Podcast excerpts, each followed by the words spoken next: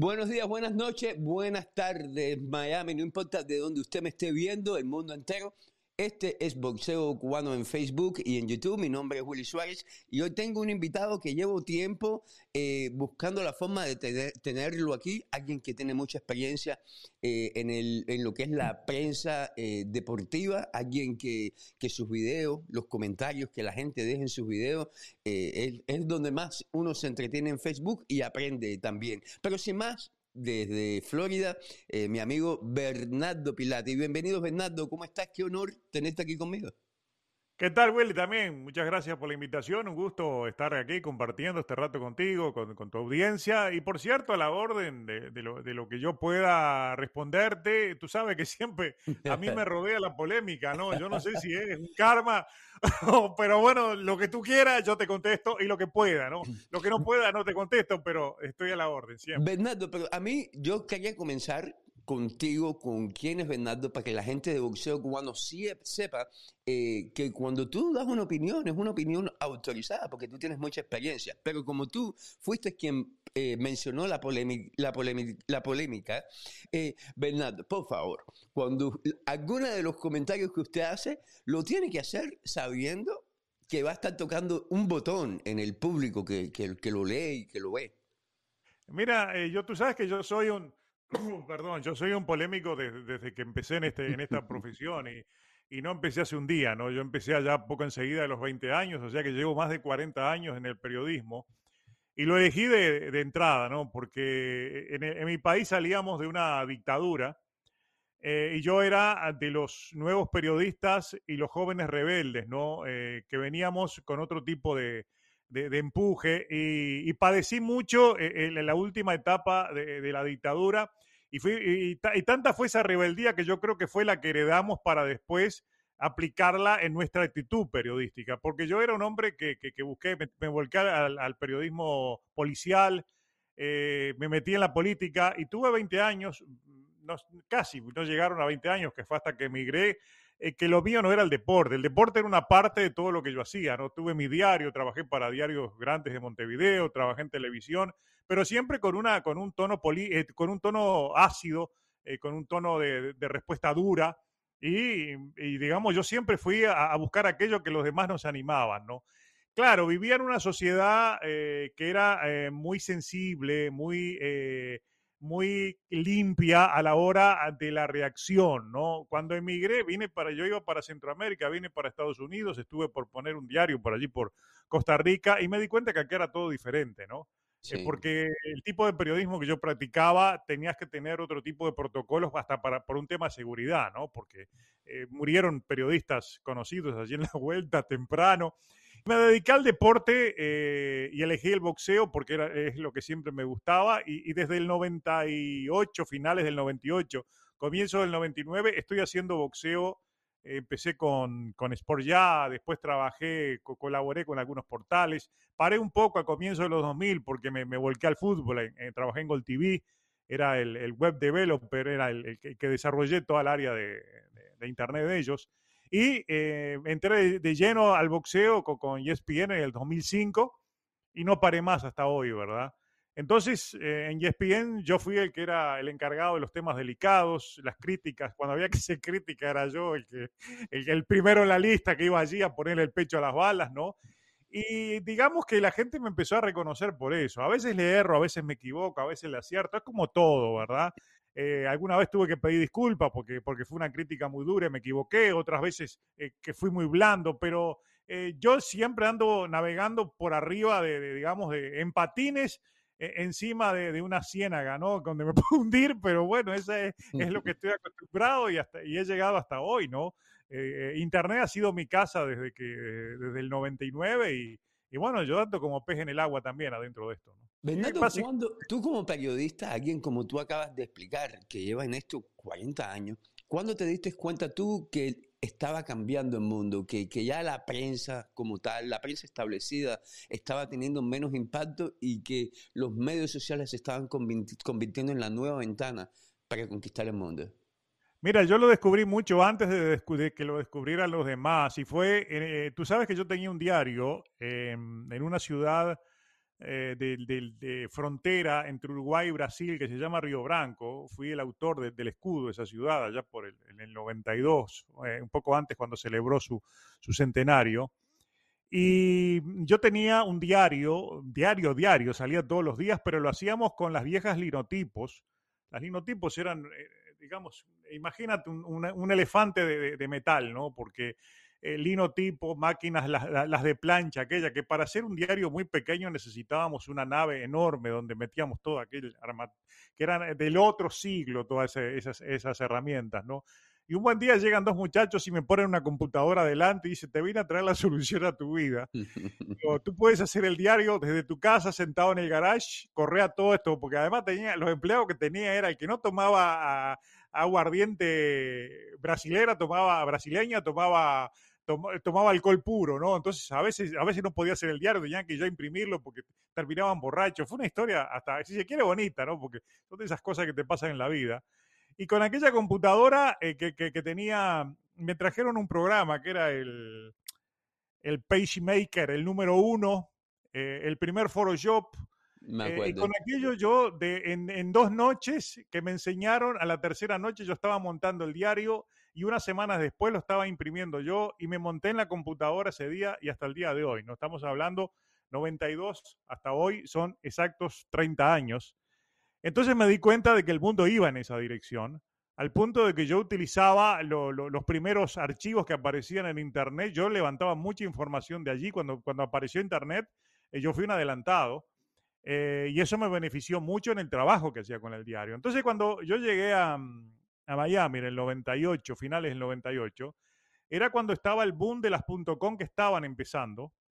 Y yo llegué de paso porque yo iba para Centroamérica y digamos que caí como anillo al dedo, ¿no? Al punto que yo me convertí en, eh, fui jefe de noticias, instructor eh, en la primera empresa que tuvo 250 empleados, que fue Sport Ya, una redacción mundial de 250 empleados. Y yo era el que coordinaba todo aquello, trabajaba el Amazon, trabajaba Hugo Sánchez ahí, porque, porque claro, habían contratado a todo el mundo, había mucho dinero para gastar, ¿no? y, alquilaron un piso completo en Miami Beach y yo era una suerte de coordinador de todo aquel, aquel, aquel grupo de gente y era el que instruía a los que llegaban. Aquello duró poco porque se, le, se gastaron toda la plata, ¿no? Digo, pero eh, digamos que fue el, el, el, el, impulso inicial y nunca más me bajé, ¿no? O sea, después de ahí para acá, Internet fue, fue mi vida, ¿no? Y, y esa es la historia. Cuando lo mandaron a casa por primera vez, cierran ESPN, que usted dice, bueno, tengo que hacer esto yo por, mi cuenta, propia cuenta. ¿Le dio miedo? ¿Cómo, cómo fue ese, inicio? Cuando, cuando, ¿Cuándo se dio cuenta usted, en qué año, de que esto ya, de que este es su mundo, que usted va a hacer su propio canal y, usted va a establecer su propia marca? No, yo venía ya trabajando, eh, incluso me volqué a hacer videos y todo para, para ESPN ya muchos años antes. Eh, más allá de que no me permitieron ellos trabajar por mi cuenta, ¿no? En YouTube, porque yo era empleado eh, a tiempo completo, entonces no, no, por un tema de, de contrato, eh, digamos, yo no tenía contrato, por eso no, no, pude hacer nada, recién tuve que esperar a, salir para, para, hacerlo. Pero yo ya veía venir esto, ¿no? Y, inclusive en las reuniones que había de redacción, era mi primera queja era por qué no estábamos trabajando en YouTube, por qué no hacíamos esto, por qué no hacíamos el otro, por qué no trabajábamos mejor las redes sociales, eh, que fueron los errores eh, de, dirección de estas empresas que, que, todas ellas, que es un problema que hay acá en Estados Unidos, tú como vives acá lo debes ver muy de cerca, y es el hecho de que las grandes compañías de, noticias las dirigen economistas, ¿no? Entonces, eh, el, periodismo como que está en un segundo plano en empresas periodísticas. Y ese es, el primer resorte del, fracaso informativo ¿no? que vemos hoy, de que quizás un youtuber tiene más audiencia que, una empresa que lleva años, eh, que son verdaderos imperios, que tienen eh, el, oro del mundo detrás para poder fomentar información. Y hay youtubers que son enormemente más efectivos, eh, son, están más activos y son más coherentes en su información que la que da un medio como el que yo trabajaba. Y eso es propio de la, falta de, dirección coherente, ¿no? O sea, eh, yo a veces eh, pongo de ejemplo la película, aquella Sport Life, que, es un poco el, verdadero ejemplo del valor que tiene eh, un director editorial, un jefe, un director, un presidente, un vicepresidente, que, haya, que sepa lo que es moverse dentro de una redacción. Y ese es un gran problema que tienen los medios aquí en Estados Unidos, y por eso YouTube ha crecido aquí, ¿no? Y por eso Facebook crece también, porque tienen una política direccionada a fomentar la, el trabajo de los periodistas. Y, por eso el triunfo de las redes sociales tiene mucho que ver eh, con los errores que cometen los grandes medios, ¿no? Eso lo, eso lo, vemos en todas las facetas. Hoy en día en el boxeo ya profesional, hablando de boxeo, Jake Paul.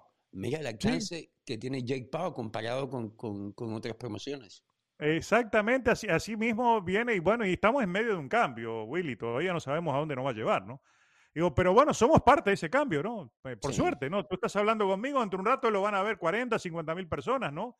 Eh, y capaz que en este mismo momento sale un artículo de, Fox o de quien sea, que capaz que lo ven mil personas, mil quinientas personas. O sea, hay una. Tenemos, tengo que preguntarte de Canelo para que eso pase, y lo voy a hacer. Pero antes de preguntarte de Canelo, déjame te pregunto. Jake Paul eh, ya que estábamos tocando este tema, ¿tú piensas que ha sido positivo o negativo para el boxeo? Eh, las dos cosas. Ha sido, eh, digamos, positivo. incluso yo tengo hoy un artículo, te recomiendo, va a salir en mi, próximo noticiero, que es el número 11. Y el canal de Bernardo Pilati o Fisher en YouTube. Sí, exactamente. Yo ahí lo que yo va a salir una mirada de otro ángulo, del ángulo de, de, de, de Java Junior, y el papel que juega Paul en esa verdadera reivindicación que está teniendo el Junior, gracias a Paul. Eh, Paul, está demostrándose eh, como una eh, figura de los nuevos tiempos, ¿no? de que es totalmente endeble al tema deportivo, porque es un, es un saltimbanqui, es un saltamontes, eh, que está aprovechando una circunstancia, eh, porque él empezó en el boxeo para, para tener más, más likes eh, y ganar seguidores, y eligió el boxeo, no porque fuera su deporte. Pero vemos que está haciendo cosas interesantísimas en, dentro de la promoción. Quienes están trabajando con él están locos de la vida. está siendo muy justo en el tema del pago, lo cual, lo cual es muy bueno. Y el propio Eden dijo en estos últimos días de que estaba feliz de la vida de, poder negociar con él, porque además es simpático, cae bien, ¿no? Vamos, vamos, a empezar por ahí. Es un tipo que cae bien, porque es simpático, porque es alocado y porque tiene, tiene carisma, ¿no? O sea, es un comunicador nato. El tema es que él no es un boxeador. Él es, es un, eh, eh, por más que se prepara, que se fue a las montañas con, con, con Mosley, todo lo que tú quieras, él no es un boxeador. Entonces, por el lado del boxeo, es, una broma de mal gusto, ¿no? Pero por el lado de la promoción, realmente le está haciendo un, eh, bien, porque es bueno que venga esta gente que, que refresca el boxeo y al mismo tiempo que está dentro de otra, de otra calidad, de, que puede ser para abajo, para arriba, pero otra calidad porque de un nuevo público y eso es muy bueno porque lleva hacia otro lado al boxeo. ¿A dónde vamos a llegar? No sé. Por ahí esta experiencia termina en algo terrible, pero por ahí capaz que sale algo bien. Entonces, los cambios no nos tienen que asustar, sino tenemos que adaptarnos y, por el camino los vamos arreglando. ¿no? Yo creo que por este lado vamos a ver qué pasa, pero eh, eh, eh, creo que pesa un poquitito más lo positivo que lo negativo en el caso de Paul. De momento vemos a Amanda Serrano que se ha beneficiado directamente de Jake Paul en, en, todos los, los, aspectos. De o a la inversa, o a la inversa, Willy, o quizás es Paul que aprovechó. Amanda Serrano nos guste o no, es una suerte de leyenda del boxeo femenino, ¿no? Porque lo que ella ha hecho, o sea, se lo podemos cuestionar a Canelo y se lo cuestionamos a ella, porque también ella ha tenido rivales que se ha aprovechado de esa condición porque es una, eh, digamos, es una obsesiva por, por sumar eh, números, exactamente igual que Canelo.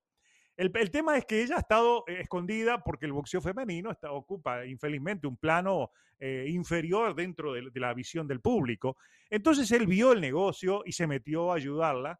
Y está quedando bien gracias a Amanda, ¿no? Porque todos dicen, no, está ayudando a Amanda. No, es Amanda que lo está eh, ayudando a él. Pero entre los dos están, han hecho una muy buena mancuerna Y esto es muy bueno para el boxeo femenino porque, porque Amanda Serrano va camino a, hacer una pelea histórica cuando nadie imaginaba que, esa pelea se convirtiera en histórica y va a ser porque es, imaginarse a, Taylor contra Serrano es, es una pelea de locos, ¿no? Y él tiene mucho que ver en esa historia. Y él es, por eso te decía, es inteligente, carismático y tiene ojo para el negocio, ¿no? es un, es un Don King de los nuevos tiempos. Te voy a hacer esta pregunta y después te voy a preguntar de Canelo porque voy a asociar la, misma pregunta con Canelo. ¿Tú crees que Amanda Serrano sin Jake Paul hubiera podido ganar las bolsas que está ganando hoy? No, no, no. Buena como no, no, no, no, no, porque el problema que tiene Amanda Serrano es que ella, eh, ella tiene, eh, digamos, eh, ella tiene un esposo que es su entrenador.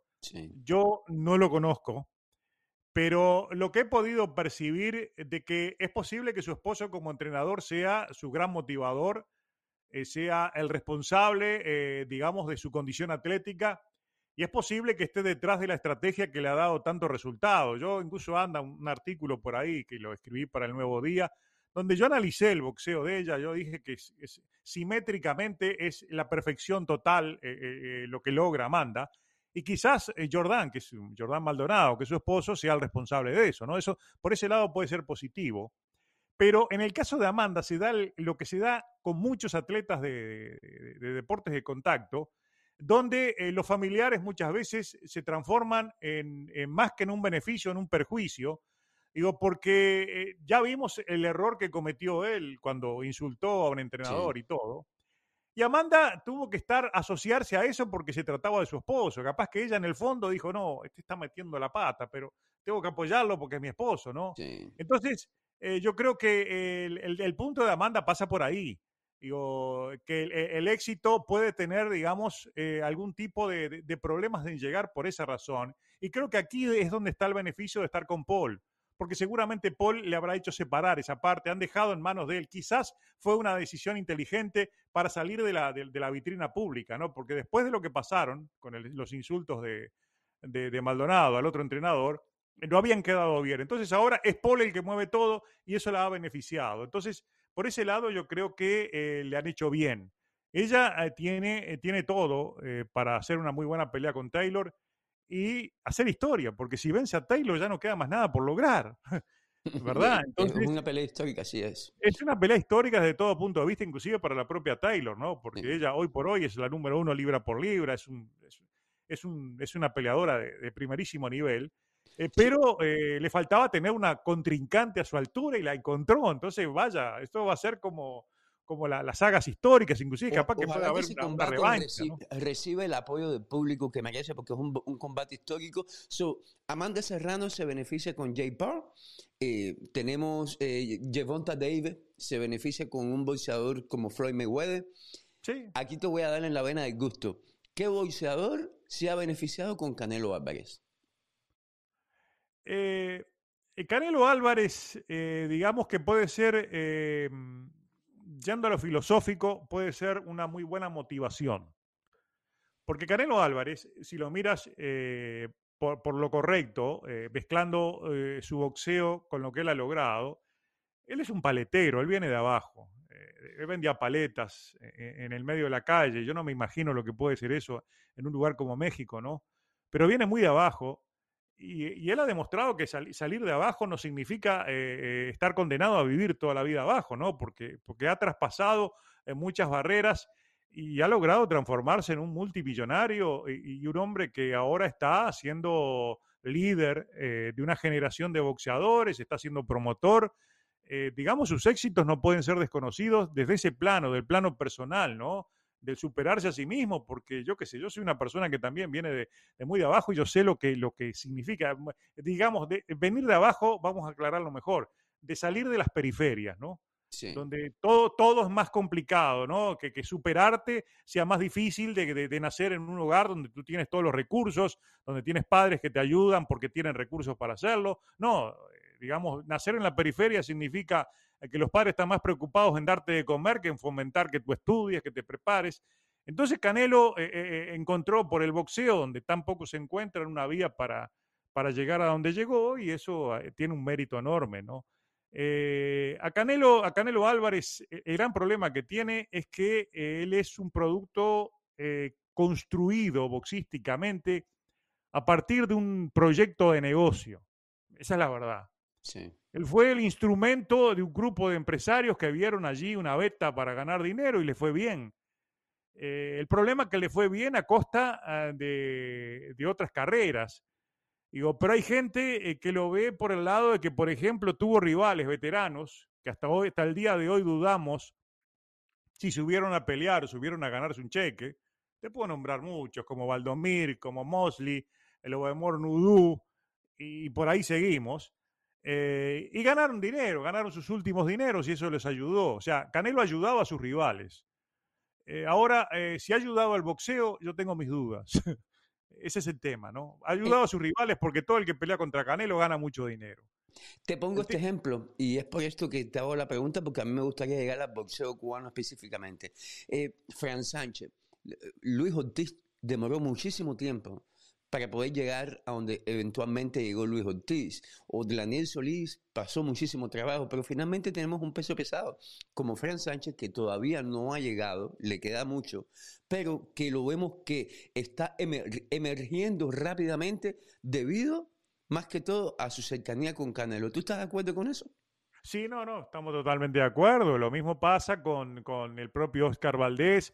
Ahora Andy Ruiz se puso en el equipo. El problema es que hay, hay, pupilos eh, de este... Eh, vamos a empezar por el hecho de que muchos púgiles quieren estar al lado de Canelo porque creen que él tiene la bola de cristal y tiene, eh, digamos, el método, ¿no? Es como una especie de mago, una especie de Harry Potter que tiene la, la, la cualidad de transformar lo que tiene cerca en lo que él es él.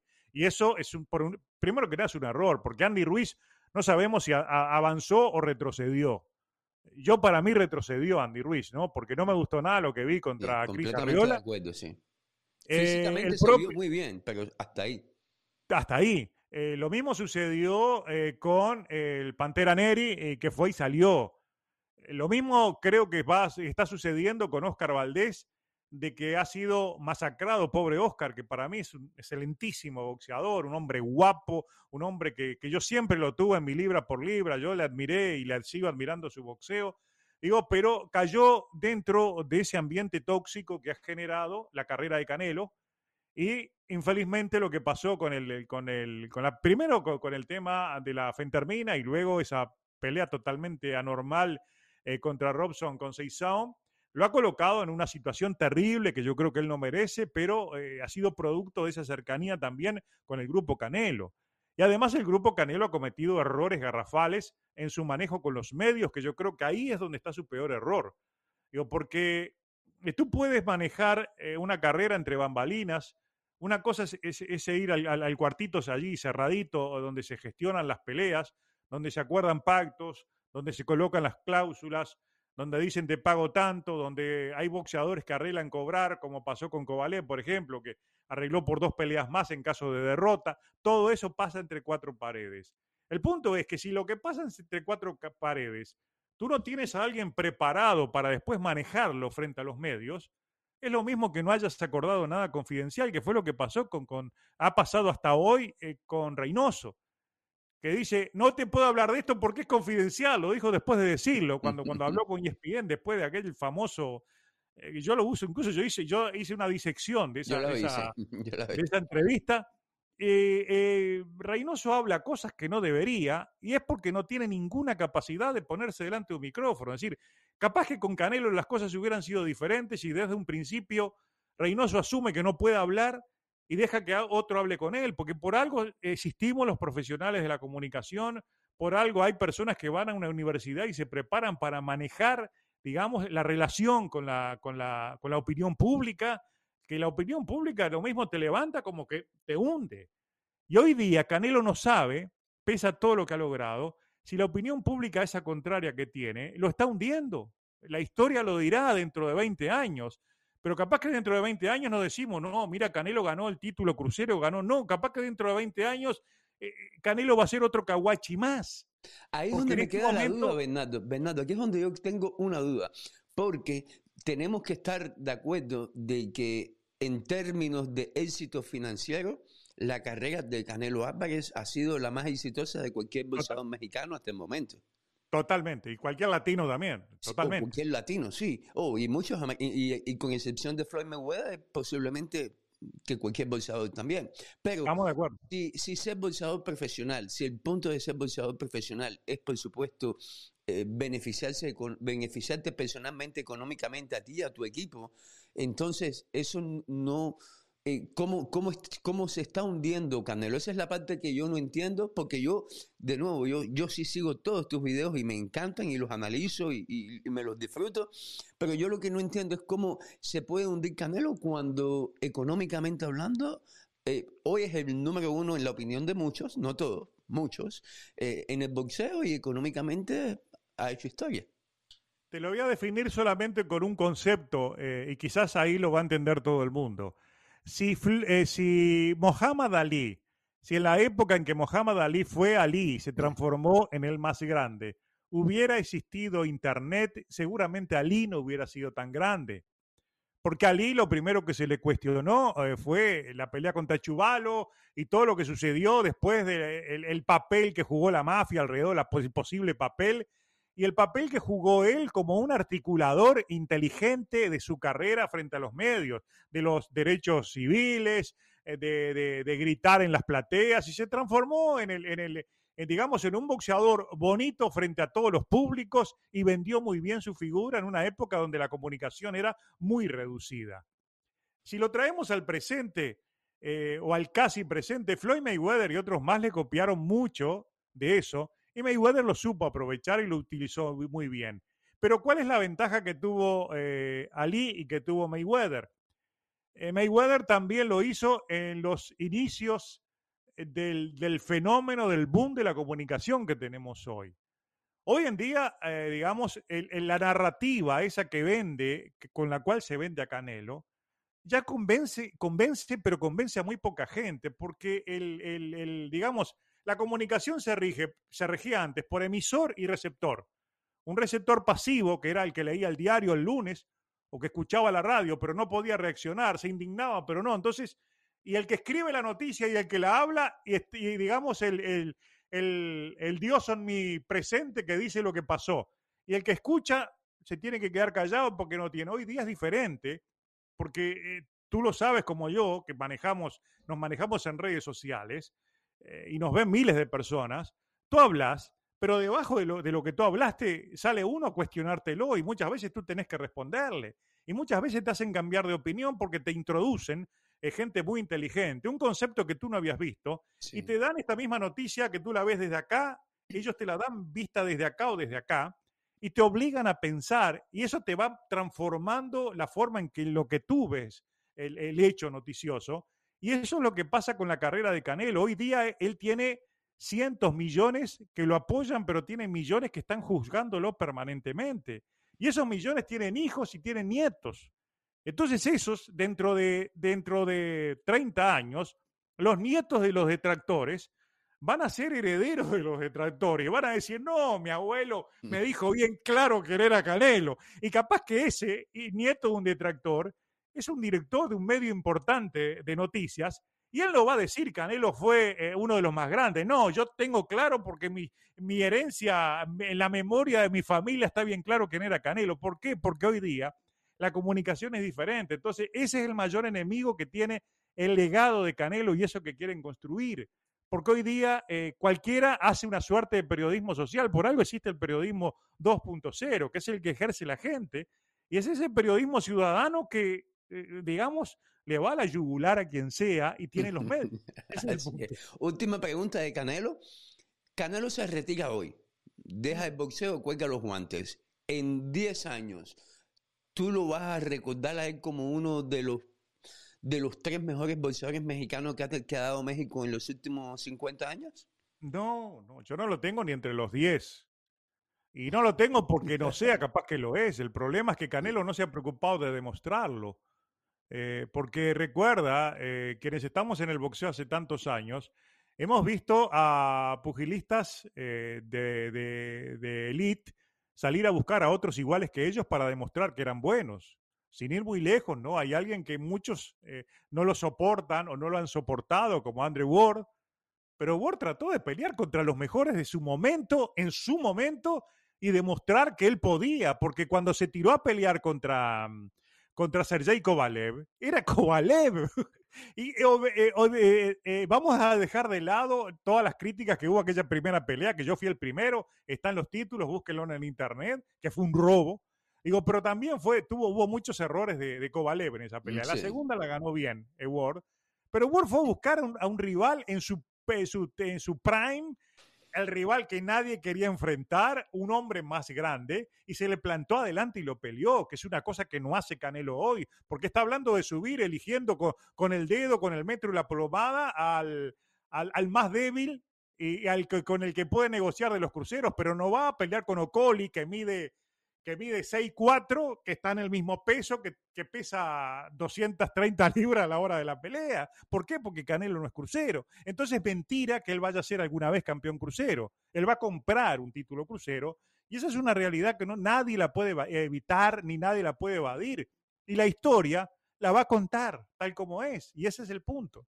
Entonces, dentro de 10 años, si él le quita el título al crucero, va a ser exacta, se va a decir exactamente lo mismo, porque cada día las redes sociales y el, y el modo en el cual nos informamos es más sofisticado y es más limpio, porque llega la, información la provoca hasta la misma gente. Entonces, la, sí, la misma gente provoca la información. Exactamente. Entonces, yo creo que dentro de 10 años eh, la historia va a ser cruel con, con Canelo si él no cambia la, pisada, ¿no? Y cambiando de tema rápidamente, el boxeo cubano.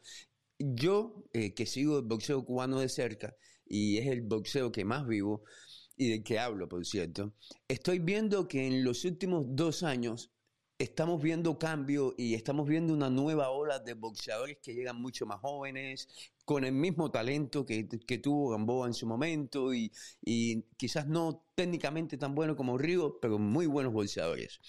Y yo eh, tengo esperanza de que eso finalmente le va a dar el cambio y el empuje al boxeo cubano que necesita. ¿Tú lo ves así como analista? No, no, y te voy a decir por qué, eh, y es una pera no decirlo, ¿no? Pero el, boxeo cada día se va, es decir, eh, en primer lugar tenemos lo que pasó con la Asociación Mundial de Boxeo, ¿no? Sí. Tenido que eh, ponerse las pilas y empezar a recortar lo que era, digamos, esa, esa, suerte de carnaval, esa suerte de abuso de cinturones eh, que llegó un momento que tuvieron que, la ABC se lo reclamó, yo creo que en cualquier momento va a pasar con el Consejo Mundial de Boxeo. Tenemos, hay una reducción de las opciones para ser campeón. Esa es la verdad. Esa es la parte mala de lo que pasó con la, con la AMB. La AMB perfectamente pudo hacer uno o dos títulos y no hubiera pasado nada, pero, pero la ambición de hacer uno, dos, tres, cuatro, convertir los interinos, cualquier cosa lo convirtieron, tener campeones en receso, ha dañado mucho al boxeo al punto de que primero se perdieron opciones eh, de, los campeonatos. Los campeonatos intercontinentales hoy no valen nada, no existen. Hay un solo campeón. Y para colmo, que es una, por eso yo la otra vez solté en un video la idea de que terminaran con las unificaciones, porque la unificación permite que pasen cosas como ahora, como eh, lo que sucede con el australiano, con Cambosos, que se agarró y se fue a Australia con los cuatro cintos y allí está jugando como la novia de 15, ¿no? A ver a cuál acepta de los novios. O lo que sucede con el propio Canelo, que va a congelar las 168 libras y se va por ahí a pelear por otros títulos y, no va a defender. Entonces, mientras él hace eso en 168 libras, eh, alguien como David Morrell, por ejemplo, que viene con tanta fuerza, no encuentra por dónde eh, un camino, así sea de tres peleas, para llegar a pelear por un campeonato. Lo mismo sucede en los pesados, porque se están dividiendo todo, discutiendo si pelean hoy, y mientras tanto se van enfriando y congelando esos dos esos títulos que los, los tienen entre Usyk y, Fury. Lo mismo sucede con las 140 libras, ahora incluso hasta ha cambiado la actitud Josh Taylor. Eh, él se está de, señorón porque tiene los títulos y va a pelear contra quien quiera. Entonces, ¿qué pasa? Y ahora voy a tu pregunta. Cuando llegaron los Rigondó, los Lara, eh, los, los Solís, era un momento diferente y los cubanos que llegaban, llegaban directo a hacer una o dos peleas, tres peleas y ya iban, tenían una oportunidad de título. Que es lo que pasó con, con, por ejemplo, con Rigondó, creo que con 10 peleas ya estaba, ya estaba peleando con un título. El propio Solís le dieron su oportunidad, ya sabemos la historia cuál fue. Digo, Lara también, a Lara le costó un poco más, Sí. pero todos encontraron rápido eh, una entrada y era fácil hacerlo. En este momento, todos estos muchachos que llegan tienen que empezar a pagar un derecho de piso demasiado largo y ese demasiado largo puede implicar que algunos por el camino se queden, ¿no? Digo, yo de los que están ahora, eh, no lo conozco a todos, Argilagos, eh, Jorgito Romero, digo, estoy siguiendo muy de cerca eh, la carrera de Robesi, yo creo que Robesi tiene todo para llegar rápido a ser campeón, eh, no solo porque fue campeón olímpico dos veces, sino que tiene unas condiciones enormes, tiene un boxeo de una versatilidad eh, y además tiene una dirección muy coherente, eh, muy precisa de, de, Ismael. Entonces creo que, que por el lado de Robay sí tenemos la suerte, de, digo la suerte porque yo en cierta medida soy más cubano que uruguayo, de que está Ugas con esa oportunidad que le salió, por suerte. Y bueno, hay que esperar lo que pueda pasar con Lara, que todavía tiene, tiene para dar un rato de guerra.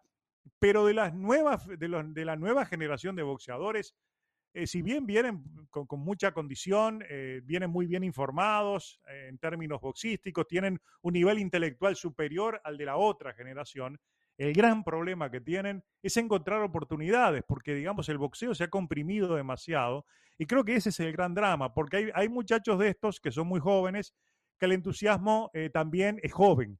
Entonces rápidamente se les puede ir, ¿no? Porque dicen, bueno, ¿hasta cuándo voy a seguir yo esperando, yendo al gimnasio?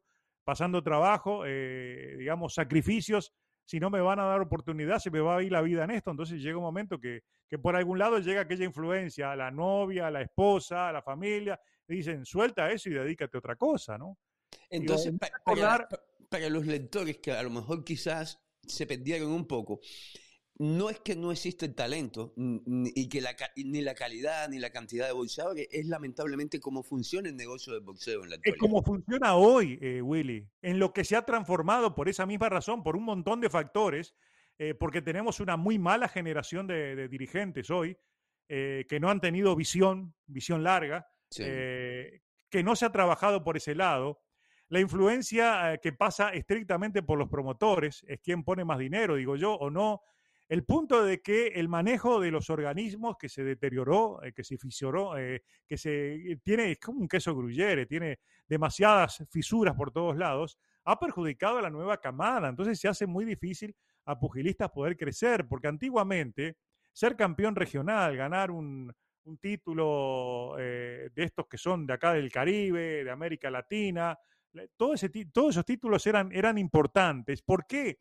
Porque cuando tú ganabas un título de esos, sabías que en una o dos peleas ese mismo título te iba a empujar a tener una oportunidad de título.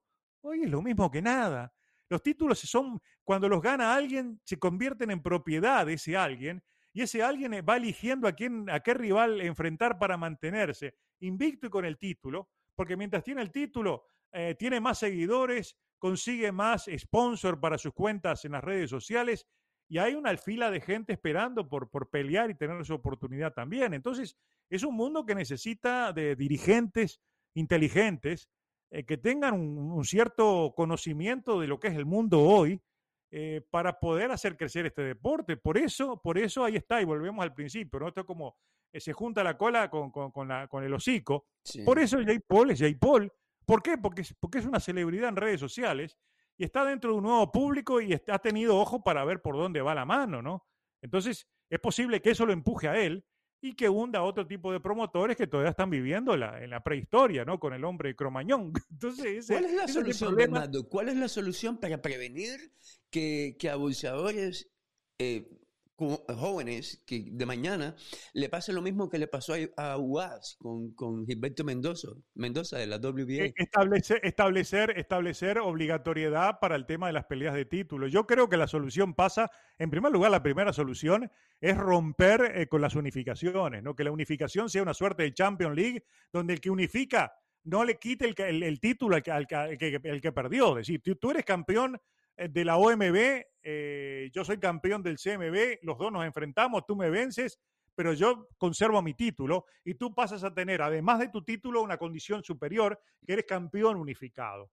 Entonces, en cada defensa defiendes los dos títulos, el de unificado y el título tuyo. Entonces, de esa manera, el que perdió después va a enfrentar a otro y le da oportunidad a otro de que pelear, porque el que unifica los títulos ya se los guarda en el bolsillo y, se terminó, ya no hay más pelea de título. Eso es, un tema que a mí lo que me sorprende es que no lo hayan visto, que ese es el problema. Desde el momento que el otro día, en una entrevista que le hizo Mr. Boxing o Kendo en, Puerto Rico, que incluso yo utilicé parte de esa entrevista eh, con Sulaimán, con total desparpajo, sin que se le mueva un pelo, dijo, no, y ahora eh, Canelo va a, congelar la división porque él muy bien va a subir, es una hazaña, va a ir a pelear en crucero.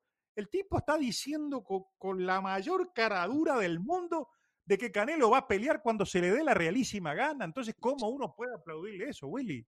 O sea, el tipo congelando una división y para atrás hay filas de, de, peleadores con condiciones que están queriendo su oportunidad, esperando que se le antoje algún día enfrentarlo a quien él elija.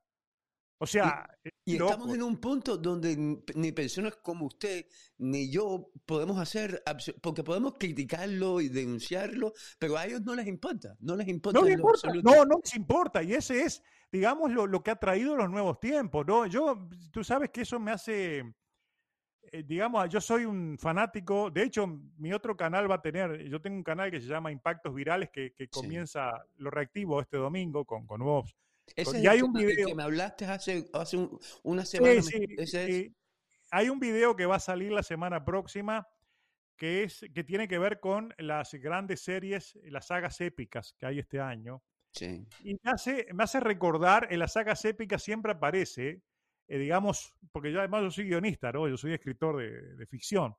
Entonces, cuando tú enfrentas el, el, bien con el mal en esas, en esas historias épicas, Siempre el error de los buenos pasa porque hay un rey que no consigue ver, que se encierra en su palacio y no ve lo que pasa a su alrededor. Entonces lo que pasa a su alrededor es lo que termina derribándolo, porque le parece que escondiéndose en su palacio, como es el rey, no le va a pasar nada. Y digamos, eso, yo hago una analogía de ese tipo de, historias de ficción, que capaz que no fueron tanto en el pasado, en los cuales los grandes mandatarios que vieron caer sus, sus, sus imperios y todo fue precisamente por esa ceguera a no acompasar lo que pasa afuera. Y con esta gente pasa eso. El Consejo Mundial de Boxeo actúa como que fuera un organismo cerrado y no importa lo que pase eh, fuera de ellos. Entonces va a llegar un momento en que su propia inoperancia, su propia ineptitud, va a terminar derribando a un organismo que tiene la posibilidad de derribar a todo el boxeo, porque cualquiera de estos cuatro organismos, yo los considero una suerte de FIFA del fútbol. Son importantísimos, han sido el balance que ha tenido el boxeo y la cohesión ha existido por los organismos, pero de la manera que están siendo gobernados, eh, vamos camino a, un verdadero desastre, ¿no? Porque realmente es una, eh, digamos, yo encontré, yo soy como un pato dentro del agua porque hay tanta cosa para criticar que yo me veo todos los días teniendo algo que criticar. y lamentablemente, Bernardo, una de las cosas que tú, eh, bueno, yo no, yo no voy a decir que han sido críticas porque como te he dicho dos veces ya, yo soy un ferviente seguidor de, de, de todos tus videos y a mí, y como yo manejo los medios y, y mi industria es en marketing, yo siempre le digo a todos los muchachos que hablen bien o que hablen mal, no importa, están hablando de ti, que es lo importante.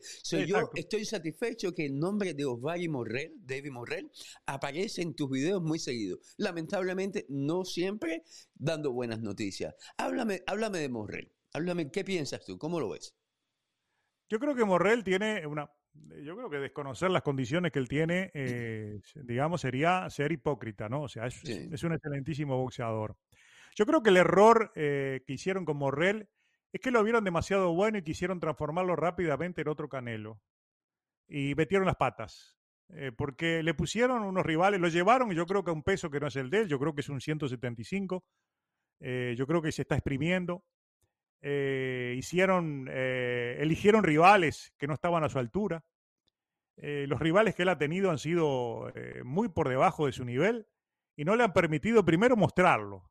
Eh, ha ganado, es verdad, porque los números, que es ahí está el tema de Canelo, ¿no? Se preocupa más por los números de lo que ven los ojos. Y Morrell no han peleado con nadie todavía. Y yo creo que eso está en un debe. Digo, no tenían necesidad de esconderlo, porque cuando hay calidad, eh, tú tienes que confrontar calidad con calidad para demostrar que él está listo para los, grandes retos. Digo, pero Morrell todavía no ha tenido un gran, gran reto. Recién Atlante Fox fue el rival medianamente que se le puede decir rival de verdad, porque antes que eso no tuvo rivales. Y entre esos no rivales te incluyo a Mario Cázares, que es alguien que conozco, que le tengo mucho aprecio, eh, porque fuera de lo que ha sido eh, boxeo, eh, Mario también es un luchador que viene de abajo, es un hombre que se formó en una universidad sin nada, digamos, tiene muchos, muchísimos valores. Pero a Cázares, inclusive, yo les decía, están locos ustedes, primera pelea en Estados Unidos, lo mandaron, déjenlo que haga unas peleas acá, que se acostumbra a ver si tiene con qué enfrentarlo. Y los otros rivales que ha tenido Morrell también no han sido a la altura de él.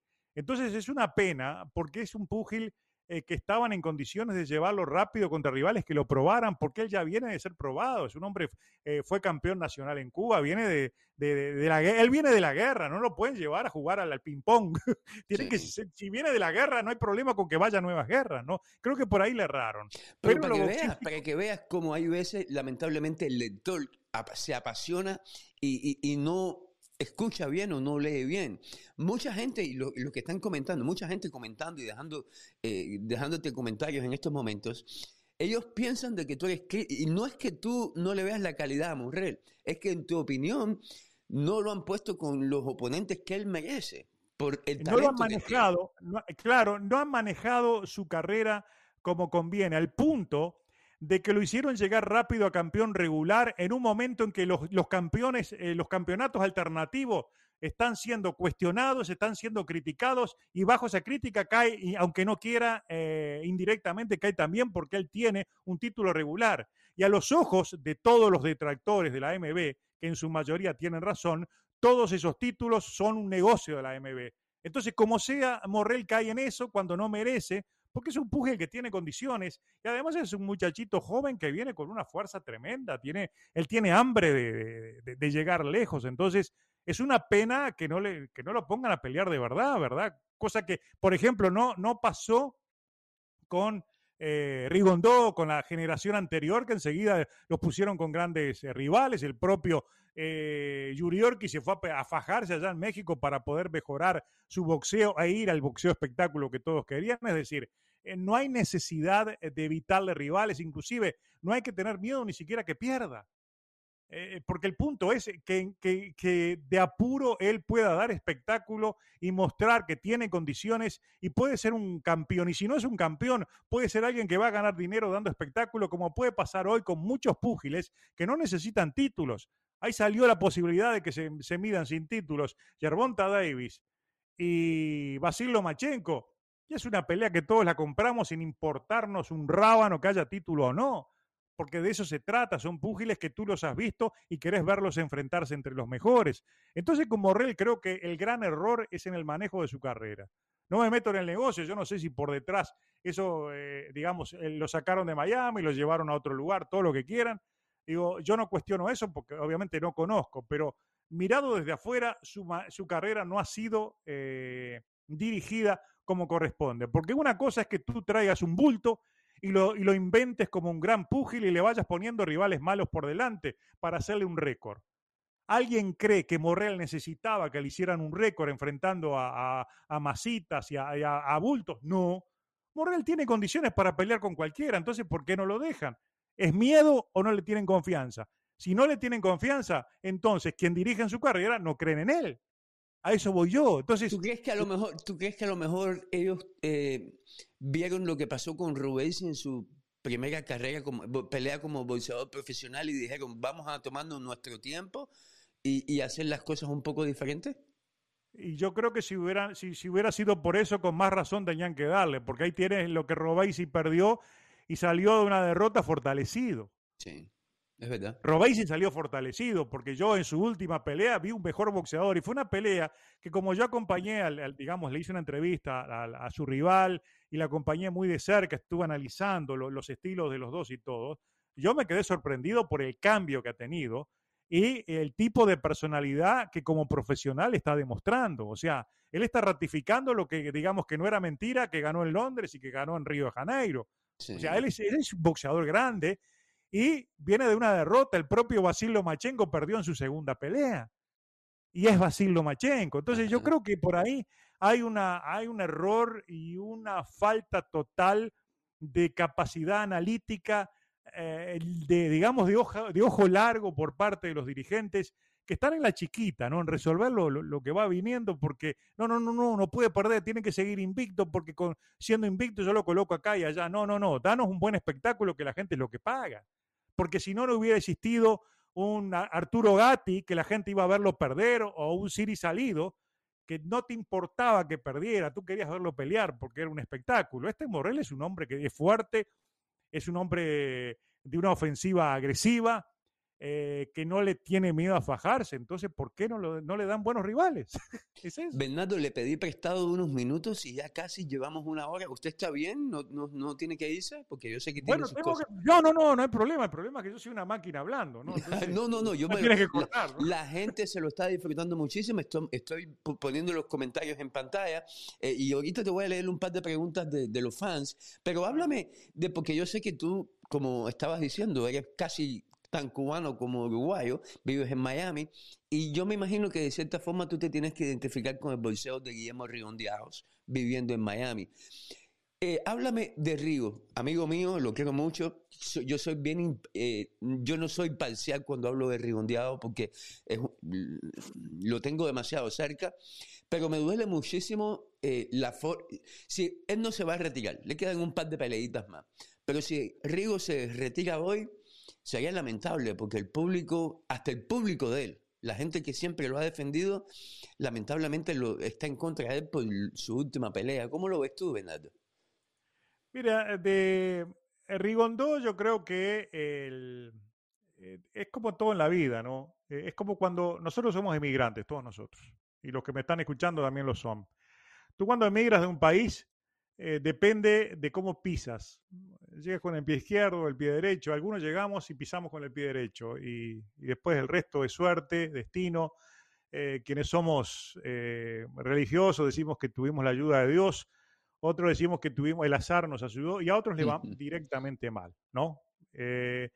Rigondó yo creo que en primer lugar no tuvo la persona adecuada a su llegada, porque te digo, yo tengo incluso tengo la foto que me saqué con Rigondó, no la tengo acá, qué pena si no te la, te la enviaba, digo, en su, en su mero debut. Yo fui a su mero debut, que fue acá en el, en el Fontainebleau, en Miami, y tuve que cubrirlo, inclusive lo transmitimos con, con Claudia Trejos, tengo una foto con Claudia de esa pelea, incluso tengo una foto eh, eh, con el hijo de mi esposa, que, que, para mí es un hijo más, eh, donde me saqué la foto, la puse en Facebook, andan por ahí, estoy, me, estoy retratando con un futuro campeón del mundo, ¿no? En aquel momento que él llegó. Él llegó con todo para ser rápidamente campeón como lo fue. El gran problema que tuvo eh, Rigondó fue que nadie se sentó delante de él y le dijo cómo eran las cosas aquí, ¿no? Eh, Rigondó le permitieron veleidades de una estrella cubana, como lo fue, eh, sin hacerle ver que aquí las reglas para triunfar eran diferentes. Y le faltó eh, quien precisamente lo orientara y tuviera mano dura para modificarle el ADN eh, de su boxeo, de, digamos, de cambiarle los matices de su boxeo, de forma tal de transformarlo en la estrella que él merecía ser, porque tenía todas las condiciones, ¿no? Sin embargo, él, él, él adoptó actitudes que no eran necesarias. Primero que nada, nos demostró cuando venció a Nonito que él podía ganarle a cualquiera. Sin embargo, la embarró después cuando tuvo que enfrentar a, a Beco y se pasaron mirándose toda la pelea y la gente sentada yéndose lo que dijo Aaron. Entonces, aquello alimentó, digamos, aquellos vientos fueron los que formaron estas tormentas.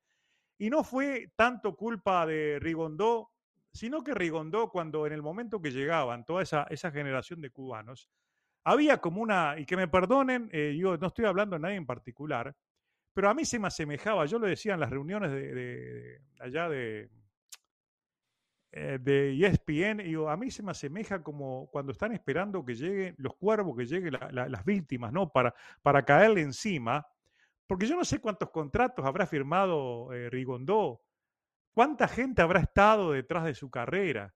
¿Cuánta gente le habrá hablado en la, en, la oreja diciéndole campeón, hay que ir por este lado? Y por esta oreja le decía otro, hay que ir por este otro.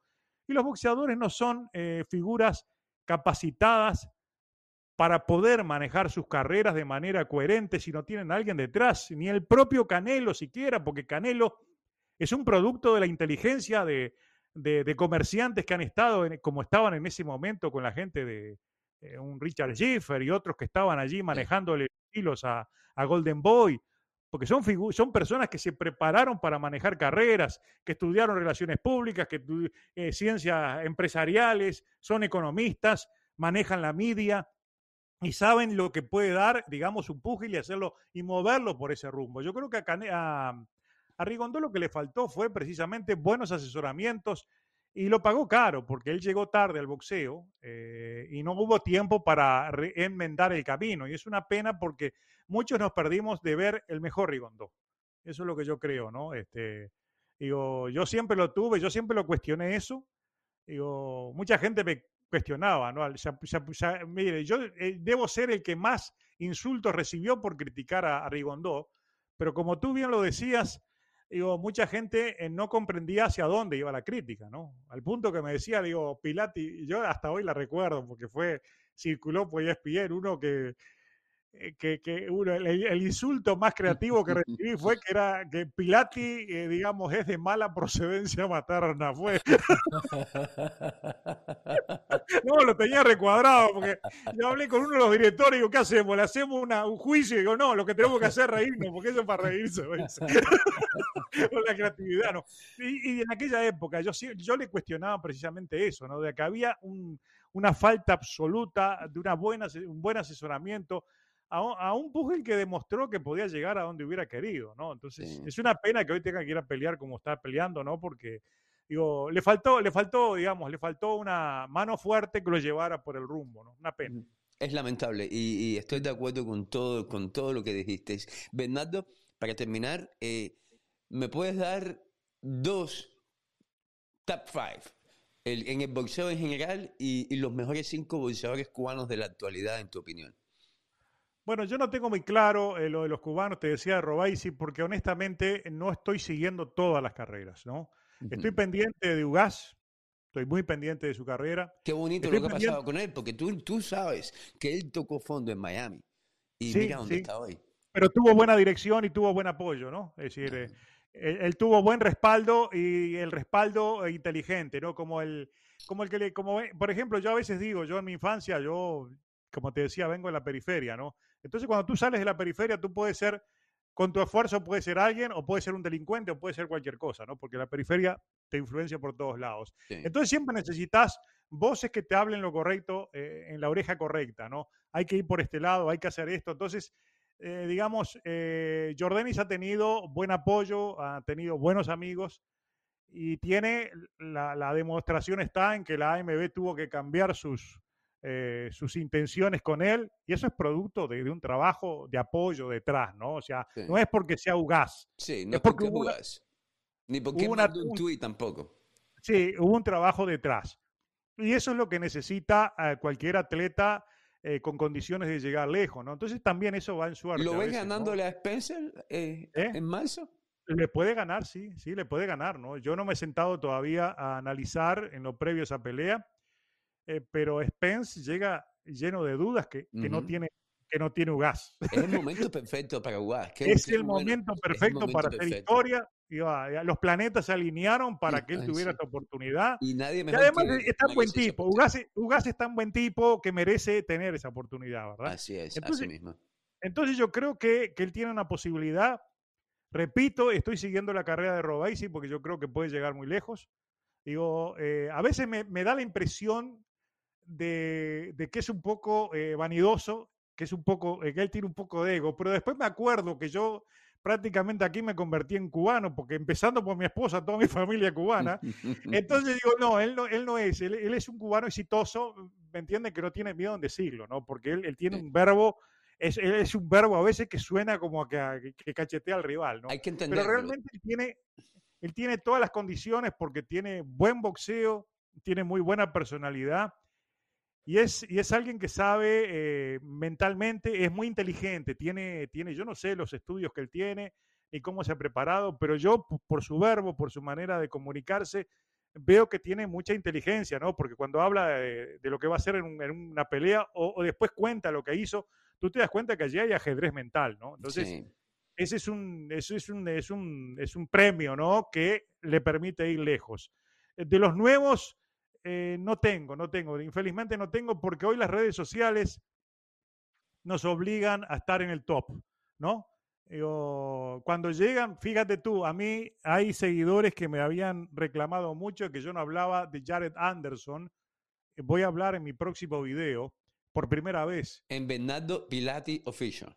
Sí, sí, sí, mi, mi próximo video, que inclusive también está en facebook.com slash bpilati, que es mi canal de, de Facebook, allí estoy trabajándolo mucho también. Eh, voy a hablar en mi próximo video porque Anderson ya está en las puertas de hacer algo grande, ¿no? Eh, entonces, Anderson es comienza a ser importante para el gran público, pero hasta ese momento, como que los que estamos trabajando en redes sociales no podemos ocuparnos de todo, cosa que yo sí hacía en ESPN, eh, porque no hay reacción, no hay likes, no hay interés en la gente.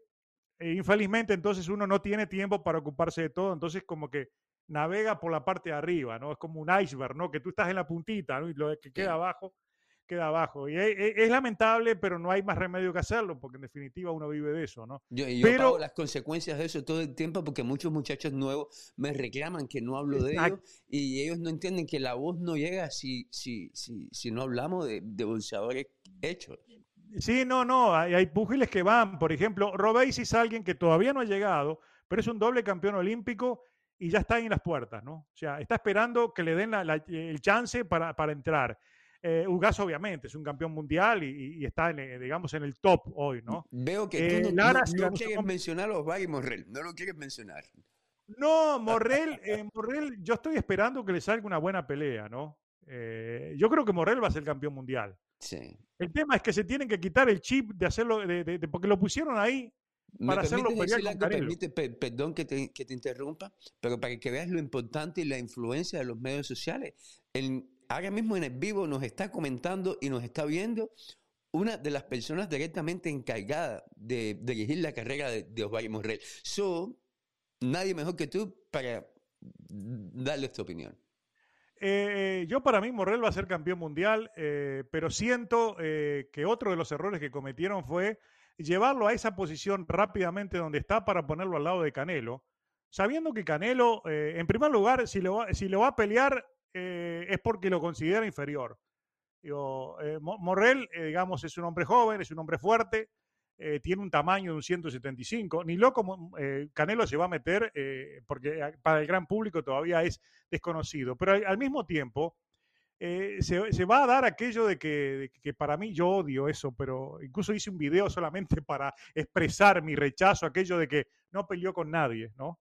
Que, que, es, algo, es algo que impuso Reynoso a todo el que iba a pelear contra Canelo. Lo están haciendo ahora contra Benavides. Entonces, eh, lo van a utilizar también con Morrell muchos otros. Van a decir, no peleó contra nadie. Y en el caso de Morrell, infelizmente, hasta que le va a asistir algo de razón, porque todavía Morrell no está enfrentando. Y como es campeón, no ha peleado con nadie. No, no, tienen que tratar de encontrarle rivales eh, que le den lustre a una carrera que pinta para mucho, porque tiene una edad, eh, digamos, está en proceso evolutivo todavía y tiene todas las condiciones para llegar lejos. Yo, creo, que a finales de este año, si volvemos a hacer esta entrevista, que ojalá la hagamos mucho más seguido, eh, vamos a poder conversar de, de, Morrell diferente, porque te vas a sorprender con quién es posible que pelee a finales de este año. Vamos a ver si se da. Ojalá, no, ojalá, porque además, recuerda algo, eh, Willy.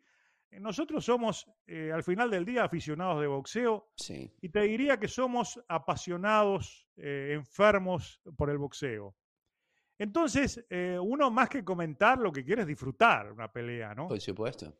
Entonces, eh, no se disfruta una pelea entre un rival eh, de mucha calidad contra alguien de poca calidad. Por el contrario, tú al final te apiadas de, aquel que no tiene la calidad y va a enfrentar a otro que tiene.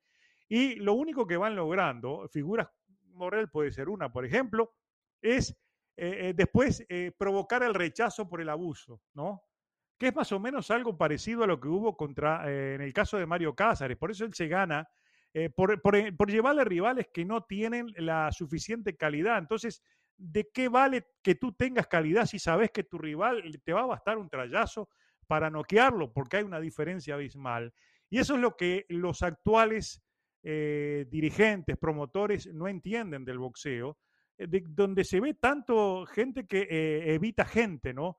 Entonces terminamos viendo peleas que no tienen valor en, absoluto. O sea, uno, digamos que antiguamente se sentaba a las 7 de la tarde a ver las peleas, ahora va a ver la, la titular siempre y cuando sea buena y sepamos que vamos a ver a dos rivales buenos. Porque de lo contrario, digamos, ¿dónde encontramos el incentivo para seguir mirando boxeo si no nos dan las peleas que queremos ver. Es un tema para pensarlo, ¿no? Y, y tal vez eh, si se pudiera algún día hacer un conclave de todos los que dirigen el boxeo y, se, se, cambiaran el chip y asumieran de que esto necesita un cambio, ¿no? Porque el boxeo no va en la dirección correcta por esa razón. Se está perdiendo público, se están perdiendo fuentes de empleo y se está, digamos, eh, colocando a toda una generación como esta que tú me muestras, que, es un buen ejemplo de la cubana, sin darle oportunidades a los que están subiendo, se van a ir, se van del boxeo. Ese es el tema. El día 28 en la ciudad de Hialeah, Miami, eh, hay una cartelera muy importante para el boxeo cubano. Me gustaría invitar a toda la gente que nos está viendo ahora y que nos va a ver después, que por favor, si vives en Miami, apóyenla, porque esta cartelera del día 28, eh, más que todo, es para darle, forjar una base de fan para el boxeo cubano que la necesita si queremos eh, salir a relucir en, en los grandes escenarios. ¿Vas a ir, Bernardo? Eh, espero que sí. Yo estoy eh, muy aparte eh, por el tema del COVID. me cuido mucho, me cuido mucho. diría que estamos hasta en cierto modo enclaustrados, porque por un tema hasta de edad también, ¿no? O sea, y, y no se puede abusar con esto. Siento que es un muchacho todavía. No, no, no, no, no, no, no. A veces digo la edad, me conviene. Cuando me conviene la digo. Fíjate que cuando yo te veo paseando por Disney, que te vi hace poco con tu familia, tú eres lo que te pone pullover apretado y digo, coño, pero Bernardo no Ah, no, no, no. Yo, digamos, yo no renuncio a ser un rapero en algunas cosas, ¿no? Pero en otras estoy casi retirado, ya estoy para ya estoy para medicar. Bernardo, muchas gracias por la oportunidad, me lo disfruté muchísimo, aprendí muchísimo y yo sé que la gente eh, boxeo cubano, la gente que sigue mi página y todo el mundo te sigue, todo el mundo sabe quién tú eres, pero que ojalá, ojalá que como, así como yo, que se conviertan en fervientes seguidores y, eh, de tu canal, porque yo aprendo mucho con él. ¿Te gustaría invitar a la gente a, leer tus libros, ver tu canal nuevo? Bueno, sí, eh, pronto van a, voy, a, voy a tener ya en estos, en estos días, eh, ya está el canal, es Impactos Virales, pero simplemente había sido como una prueba, ahora ya empiezo a trabajarlo firme, ya tengo ahí, van a ver artículos de, eh, videos de fútbol eh, comentados, pero digamos que yo no, no van a ser eh, coberturas de fútbol, sino historias de fútbol, de esas bien polémicas, algunas sí, otras no, desde el ángulo de, lo viral, ¿no? Porque se llama impactos virales incluso. hay un video de, Messi que va a salir ahora este fin de semana. también algo sobre el Mundial, algo sobre las fantasías épicas, porque también voy a comentar series, pero es un canal paralelo, ¿no? el de boxeo sigue eh, digamos, trabajándolo con mucha fuerza todos los días. Es mi, digamos, es mi hijo pródigo y así va a seguir siendo. y viviendo en Miami, me imagino que de vez en cuando vas a darle un toque político también, ¿no?